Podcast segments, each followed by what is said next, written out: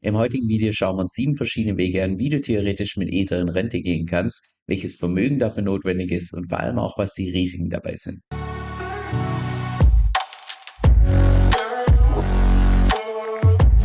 Die Möglichkeiten, die wir uns im heutigen Video gemeinsam anschauen, die gelten auch nicht nur für Leute, die in Rente gehen wollen, sondern natürlich auch für all diejenigen, die tatsächlich planen, von ihren Ethern ihren eigenen Lebensunterhalt, ihren Lifestyle entsprechend zu finanzieren. Das ist auch heute keine direkte Empfehlung, nichts von dem, was ich heute sage, sondern dient primär einfach, ich sag mal, der, der Inspiration, dass du dir einfach den Möglichkeiten bewusst bist. Wir starten auch mit den, ich würde mal sagen, relativ klassischen Methoden, wie man unter anderem mit Ether Cashflow verdienen kann und so weiter und gehen dann im Zeitverlauf-Video, also von, ich sag mal, Anfängerniveau bis hin zu sehr fortgeschrittenes Niveau auf die eher raffinierteren Möglichkeiten ein. Also lass uns auch direkt reinstarten und zwar bin ich mal ein Beispiel davon ausgegangen, dass der 5000 Euro im Monat entsprechend ausreichen, was dann im Jahr 60.000 Euro wären. So, und jetzt geht es natürlich um Möglichkeiten, wie du jedes Jahr auf 60.000 Euro kommst mit Ether. Angefangen bei dem aus meiner Sicht klassischen Beispiel, dass du einfach mit Ether Staking betreibst. Derzeit die Rendite ungefähr 5%. Würde bedeuten, um auf 60.000 Euro im Jahr zu kommen, bräuchtest du dafür ein Vermögen von ungefähr 1,2 Millionen.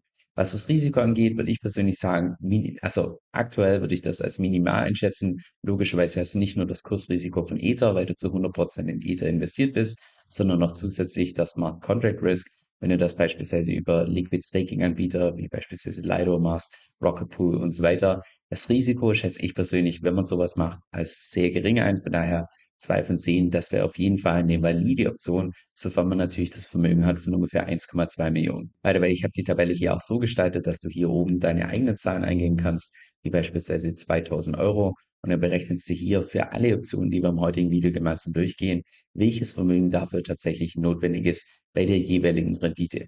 Also wenn du da mal selber rumspielen möchtest, einfach unten in der Beschreibung auf den Link draufklicken und dann kannst du das Ganze hier gratis downloaden. Okay, dann lass uns jetzt mal die zweite Möglichkeit gemeinsam anschauen und zwar das CeFi-Lending, dass du mit deinen Ethern Lending betreibst auf einer CeFi-Plattform, Centralized Finance Plattform, also im Prinzip ein Unternehmen, da die durchschnittliche Rendite ungefähr 5%. Theoretisch kann man Lending auch dezentral betreiben, nutzen da meistens die Renditen zwischen 0,5 und vielleicht maximal 2,5 Prozent, also nicht wirklich lohnen. Und bei einer SIFA-Plattform bekommt man da in aller Regel mehr.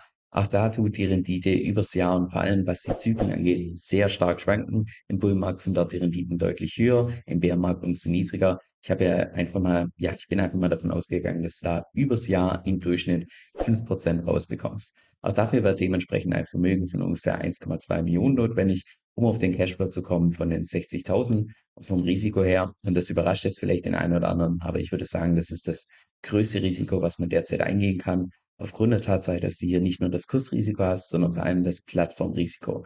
Und Plattformrisiko heißt ganz einfach, in dem Moment, wo du deine Kryptowährung auf so ein Unternehmen packst oder auf so eine Plattform, eine CeFi-Plattform, gibst du deine eigene Kontrolle auf. Not your keys, not your coins.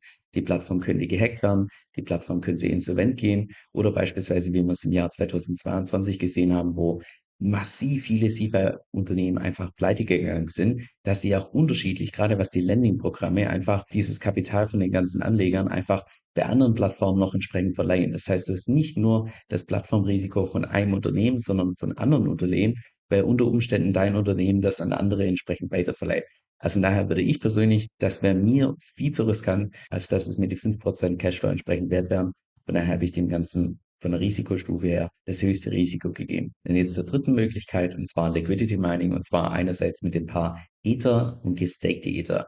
Also, dass du im Prinzip in diesem Pool entsprechend deine Liquidität zur Verfügung stellst, dass Leute beispielsweise bei Liquid Staking Providern wie Lido, Rocket Pool und so weiter ihre gestakten Ether tauschen können in normale Ether da derzeit die Rendite, wenn man die Staking Rewards zusammenzählt mit der Rendite durchs Liquidity Mining ungefähr 6%. Teilweise kann man da auch 7 oder 8% rausholen. Also ich habe jetzt einfach mal hier mit einem Durchschnitt gerechnet von ungefähr 6% und dementsprechend, weil dort die Rendite leicht höher ist als beim Staking oder Lending, bräuchtest du dementsprechend nur in Anführungszeichen ein Vermögen von einer Million, um jedes Jahr auf diese 60.000 Euro an Cashflow zu kommen.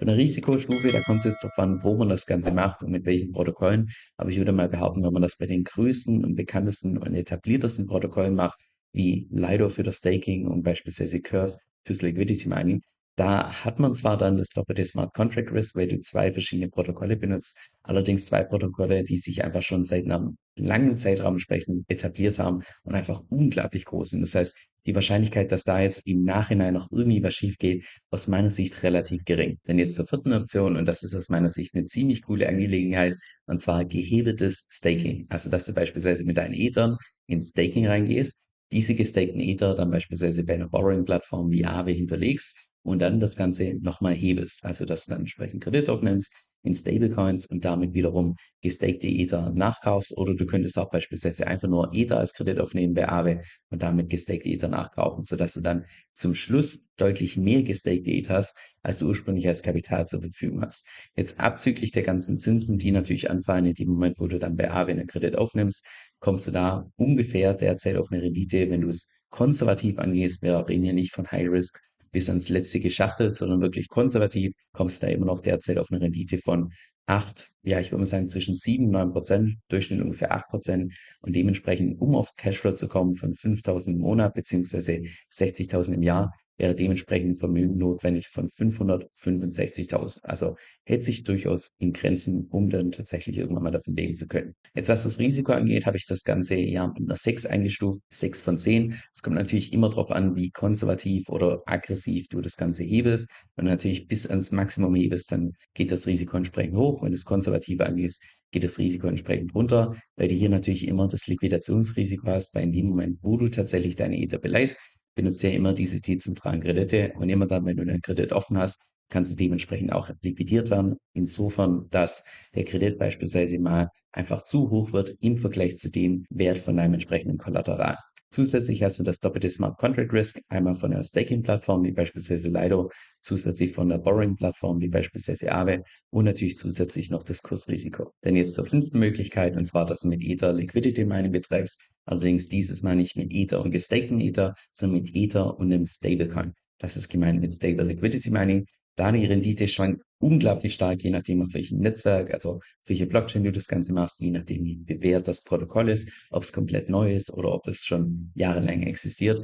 Also da gibt es eine unglaubliche Spanne von angefangen vielleicht fünf Prozent bis hin zu teilweise mehrere hundert Prozent bei ganz neuen Protokollen, die man da entsprechend an Rendite erwirtschaften kann, aber geht natürlich auch stark mit einem erhöhten Risiko einher. Ich würde mal sagen, wenn man hier eine konservative Möglichkeit raussucht, kommt man wahrscheinlich jedes Jahr mindestens auf 10 Prozent, vielleicht sogar 15 Prozent, vielleicht sogar 20 Prozent, aber ich würde sagen, auf 10 Prozent auf jeden Fall. Und dementsprechend, weil die Rendite höher ist, reicht auch ein Vermögen aus von ungefähr 600.000 Euro, um jedes Jahr auf 60.000 zu kommen, beziehungsweise monatlich ein Cashflow von 5.000 Euro.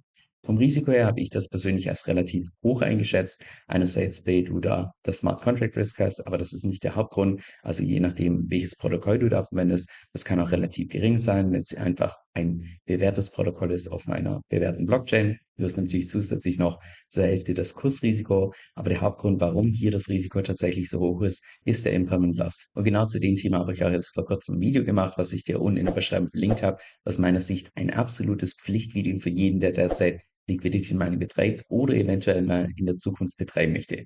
Und zwar hier am Beispiel von Ether. Angenommen, Ether hat derzeit einen Preis von 2000 Dollar und wir gehen davon aus, dass Ether im nächsten Jahr beispielsweise auf 8000 Dollar hochgeht, weil angenommen die Marktlage wieder toll ist und wir sehen den nächsten Bullrun. So, der Stablecoin bleibt dementsprechend gleich bei ungefähr 1 Dollar und wir bekommen derzeit Rewards in Höhe von ungefähr 10% pro Jahr dann würde das bedeuten, dass du allein dadurch, dass sich diese Pools so stark verschieben in Liquidity Mining, dass du hier einen Impermanent Loss hättest von genau 20 Prozent. Und das würde wiederum bedeuten, der Impermanent Loss ist einfach höher als die Rewards, die du hier im Liquidity Mining erwirtschaftest, sodass du sogar besser dran gewesen wärst. Hättest du einfach nur deine Ether und Stablecoins in der Wallet gehalten, anstatt hier ins Liquidity Mining reinzugehen. Und das berücksichtigt noch nicht mal Steuern und sonstige Geschichten, die hier natürlich noch zusätzlich die Rendite schmälern können.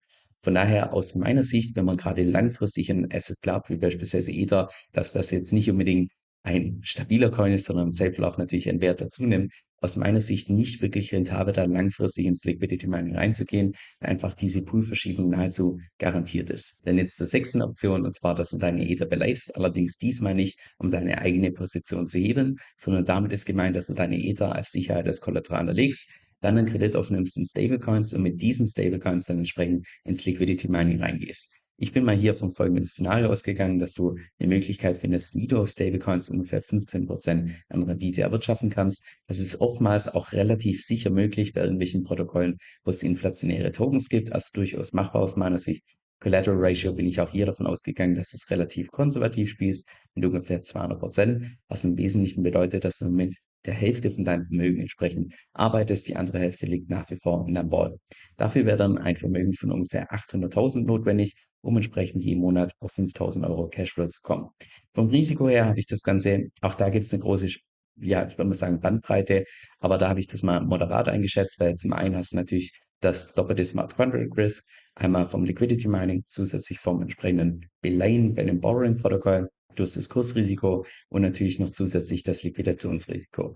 Liquidationsrisiko ist in dem Fall aus meiner Sicht überschaubar. Das kann man durchaus machen mit 200 Prozent. Aber je nachdem, wie du das natürlich ausreizt, wenn du da wirklich bis ans Limit rangehst, kann natürlich auch das Risiko hier stark erhöht sein oder im Gegenteil, wenn es relativ konservativ angehst, kann das Risiko auch nochmal deutlich geringer sein. Dann lass uns jetzt noch die siebte Möglichkeit gemeinsam durchgehen und zwar dass du deinen Lifestyle bzw. deine Rente kreditfinanzierst. So, an der Stelle erstmal ein ganz kurzer Disclaimer weg und zwar in dem Moment, wo man kreditfinanziert hört, auf Basis von Krypto, da denkt man erstmal, also, das ist die absolute Todsünde, die man in irgendwelchen Finanzbüchern liest, sollte man niemals machen. Wenn man jetzt allerdings davon ausgeht, und ich persönlich gehe davon aus, aber das ist nur meine Annahme, die kann auch falsch sein. So, wenn man allerdings davon ausgeht, dass Ether im Safe Love preislich immer mehr wert sein wird, nicht unbedingt in jedem Jahr, also von Jahr zu Jahr, aber beispielsweise in vier Jahreszyklen, dass da Etherpreis sich einfach deutlich mehr sein wird, dann kann man natürlich aufgrund von dieser Annahme, könnte man das Ganze so ausnutzen, dass man einfach seine Rente bzw. sein Lifestyle Kredit finanziert. Würde bedeuten, du tust in dem Fall überhaupt gar kein Cashflow verdienen, also kein Staking, kein Liquidity Mining oder sonst was,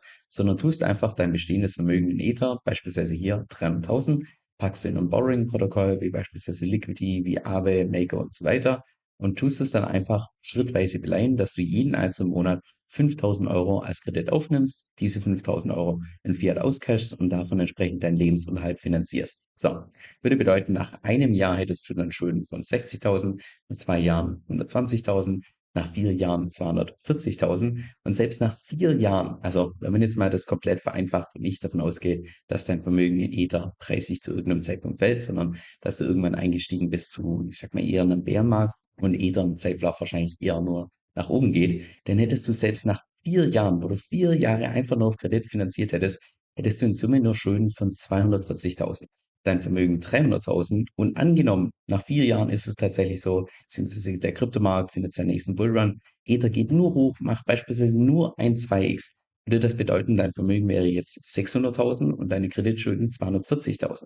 Das heißt, in Summe hättest du sogar 60.000 an Gewinn gemacht obwohl du vier Jahre lang einfach nur auf Kredit gelebt hast, aufgrund der Tatsache, dass sich einfach der Etherpreis, also der Preis oder beziehungsweise der Wert von deinem Kollateral verdoppelt hat. Auch hier habe ich persönlich das Risiko als relativ gering eingestuft, weil du hier auf irgendwelche Borrowing-Protokolle zurückgreifen kannst, die, ja, die sich einfach etabliert haben, die sich bewährt haben, wie Liquidity, Aave, Maker, dass da jetzt nach all den Jahren noch irgendwie was schiefläuft, ja, die Wahrscheinlichkeit besteht, aber aus meiner Sicht relativ gering. Also ja, das, damit ist das Smart Contract Risk abgedeckt. Wir haben natürlich zusätzlich das Kursrisiko und das Liquidationsrisiko. Aber das Liquidationsrisiko, insbesondere im ersten Jahr und zweiten Jahr, ist nahezu null aufgrund der Tatsache, dass du ja nur jeden einzelnen Monat 5000 mehr an Kredit aufnimmst oder beispielsweise alle zwei Monate 10.000 und so weiter. Also aus meiner Sicht eine ziemlich interessante Geschichte, so tatsächlich sein Lifestyle zu finanzieren, funktioniert aber wirklich nur, wenn Ether preislich in Safe Lauf ansteigt.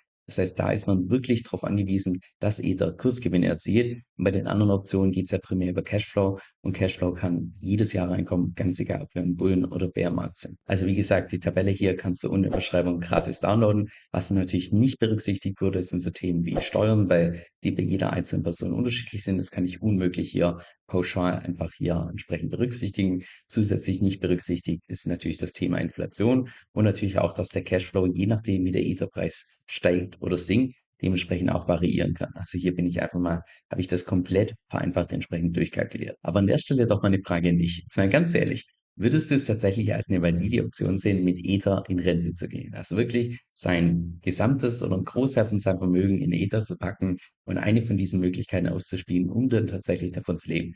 Denkst du, das ist wirklich eine valide Option oder denkst du, boah, alles auf Krypto, viel zu riskant. Das würde mich mal interessieren. Schreibt es gerne in die Kommentare und hoffentlich sehen wir uns im nächsten Video wieder. Jetzt das Blöde in YouTube ist meiner Meinung nach, dass es einfach so ein Stück weit safe ist. Weil wenn jetzt tatsächlich mal irgendwelche wichtigen News rauskommen, bis ich da ein Video vorbereitet habe, aufgenommen habe, editiert habe, da können Stunden bis Tage vergehen. Und genau deshalb benutze ich dafür meistens meinen E-Mail-Newsletter, wo ich regelmäßig meine Markteinschätzung abgebe, wo ich regelmäßig auch meine Strategie teile und nein, keine Sorge, zu keinem Zeitpunkt wirst du da von mir irgendwie Spam erhalten, sondern im Gegenteil, ich versuche da tatsächlich, dass ich in jede einzelne Mail Tipps reinpacke, die auch tatsächlich für die Praxis relevant sind. Jetzt, falls das für dich interessant klingt, dann kannst du dich einfach bei mir auf meiner Webseite entsprechend eintragen und zwar unter kevinsoe.com-9. Das ist Kevin, K-E-V-I-N, S-O-E-L-L.com, Schrägstrich 9 kevinsill.com-9. Dieser Podcast stellt weder eine steuerrechtliche noch eine finanzielle Beratung dar. Das heißt, alle Inhalte sind wirklich nur zu Informationszwecken bestimmt.